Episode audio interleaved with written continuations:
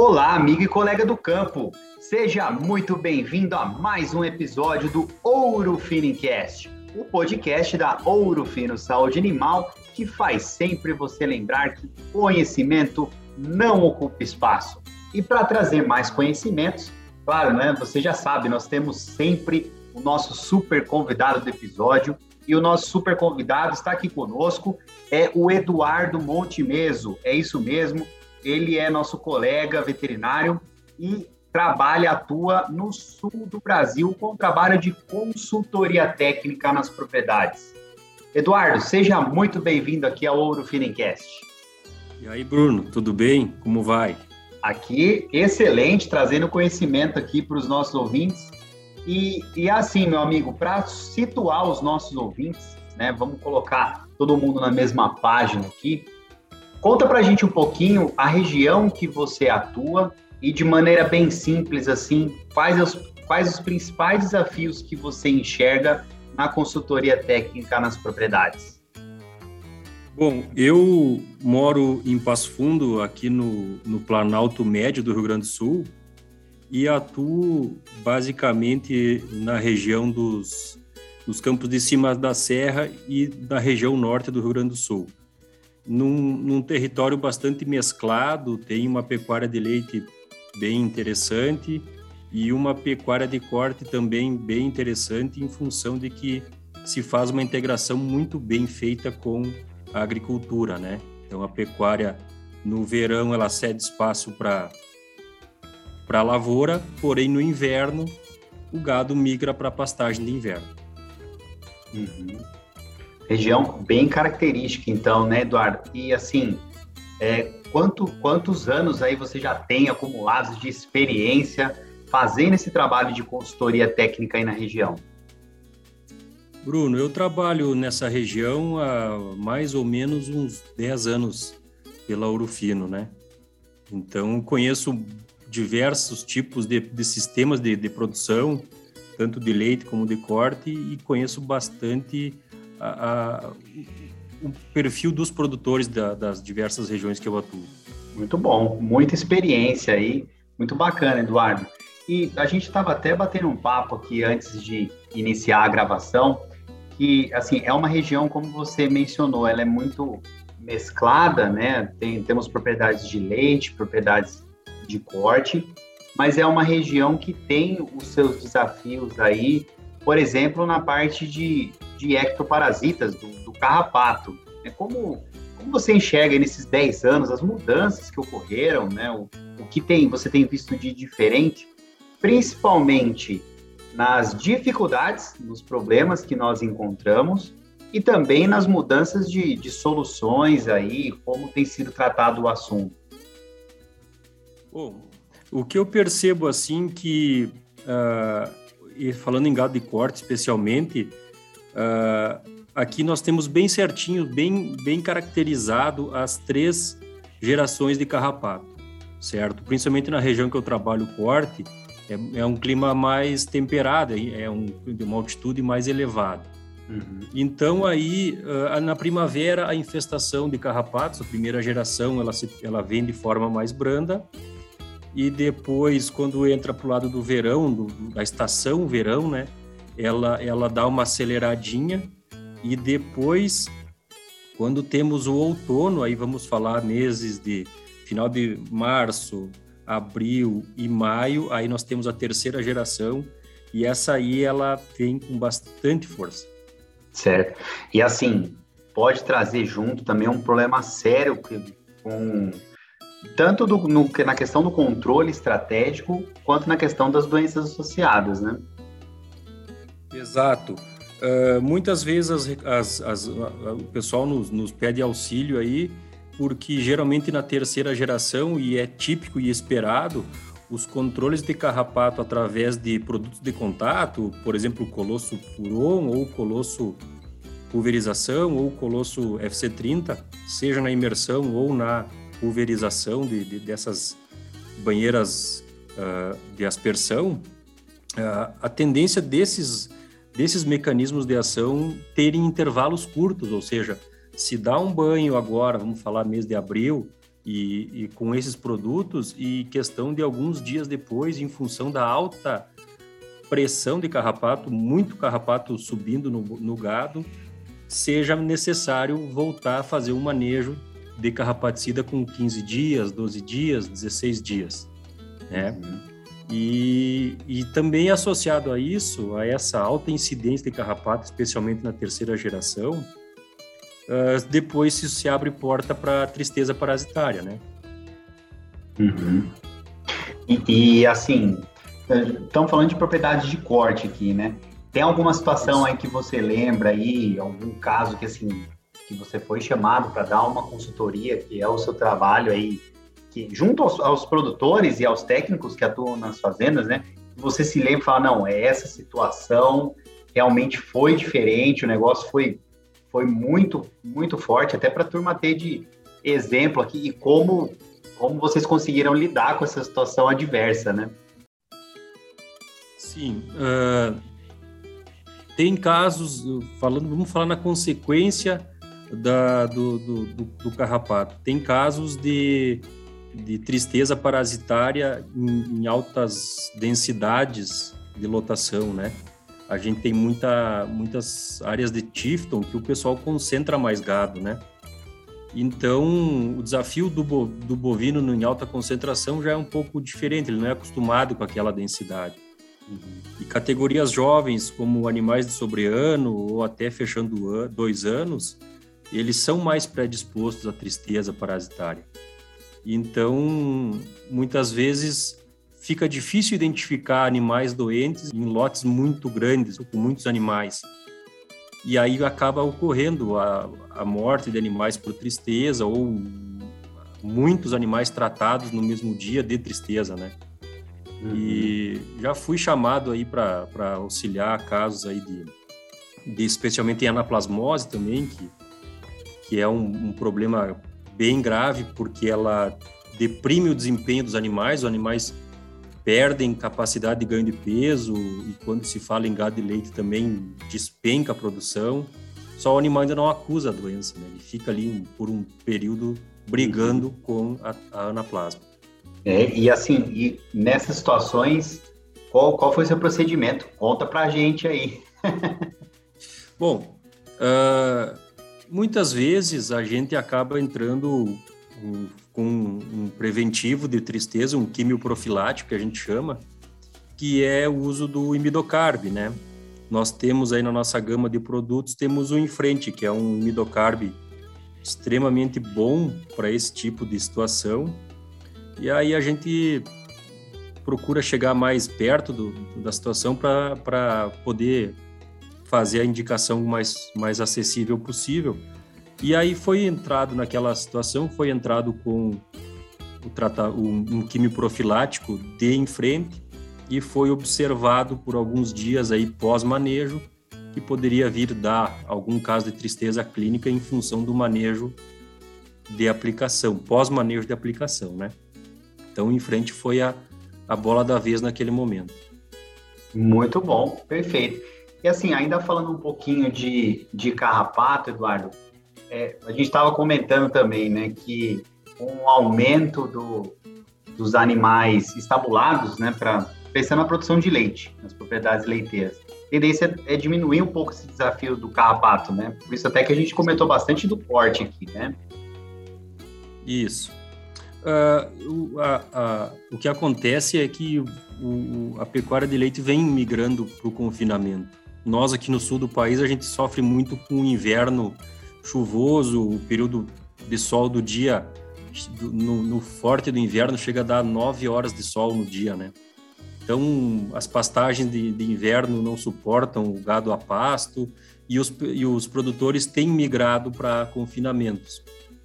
E aí se tem um procedimento de entrada daquela vaca seca que sai do, que vai sair do período de pré-parto e, e, e, vai entrar para o galpão de, de, confinamento, normalmente ela recebe já um, um, um tratamento para se livrar dos carrapatos antes mesmo do, do de ir para o pré-parto, né? Entre a secagem e o pré-parto, aí ela recebe um tratamento de contato para se, se livrar dos carrapatos. Uhum. Perfeito. E assim, outro, outro tipo de, de parasita também, só que esse aí é, a gente gosta de comentar, né? Dos endoparasitas, né? Que assim, totalmente inaparente, né? E eles roubam muito o desempenho do animal. Vamos voltar um pouquinho para o corte, né? Pensando no corte. E esse é um tipo de, de situação que também é muito importante ter um tipo de controle estratégico, que vai agregar valor e vai trazer resultado e benefício para o produtor, né? Sim, Bruno. A, a questão do, do, das verminoses, de modo geral, elas acabam uh, não tendo tanta atenção, né, dos produtores e às vezes dos técnicos também. O que, que normalmente a gente faz, além de, de, de baseado na epidemiologia, na época do ano, a gente faz os, tra os tratamentos estratégicos. A gente, eu tenho pelo menos um, um microscópio da empresa aí do nosso programa do Examina, e volta e meia a gente faz alguma avaliação em loco, aí pega alguns animais para mostrar as fezes, né? E uhum. ver como é que está o grau de, de infestação ou infecção de, de parasitas internos, né? De, de vermes. Então, baseado nisso aí, nessa avaliação de OPG, que é feita no, na maioria das vezes lá na, na, própria, no próprio curral, na própria mangueira, a gente acaba percebendo o, o grau de, de, de, contaminação desses animais por vermes, e aí a gente acaba uhum. optando por tratamentos, né? Uhum. É que, aquele, que aqueles são aqueles casos que você consegue direcionar o melhor tratamento para o tipo de problema que está ocorrendo naquele rebanho, naquela situação, né? Aí é, é o sonho que todo mundo busca, né?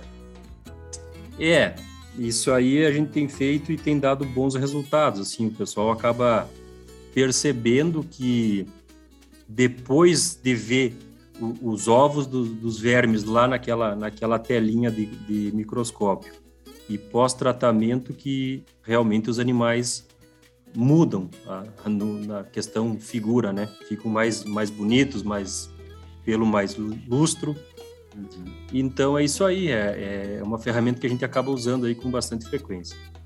Na verdade, assim, tudo que eu tenho, eu tenho essa opinião, né? Tudo que você consegue direcionar, e claro, tem que ter um padrão né, de, de ação, um padrão de controle, mas sempre quando você consegue ajustar esse padrão para os desafios que são encontrados ali naquele momento, e aí você consegue personalizar aquela solução para a propriedade, eu acho que o, o, produtor ou o técnico que assiste a fazenda tem muito a ganhar, né? Isso a Ouro Fino tem feito muito bem com, esse, o programa Examina, não só o de o, o, o Examina Controla, mas os vários outros programas, Examina Nutri, Examina Trata, Examina Produz. São soluções personalizadas que, que vocês, consultores, colocam aí no campo. Isso é muito interessante e traz um resultado muito importante para a fazenda.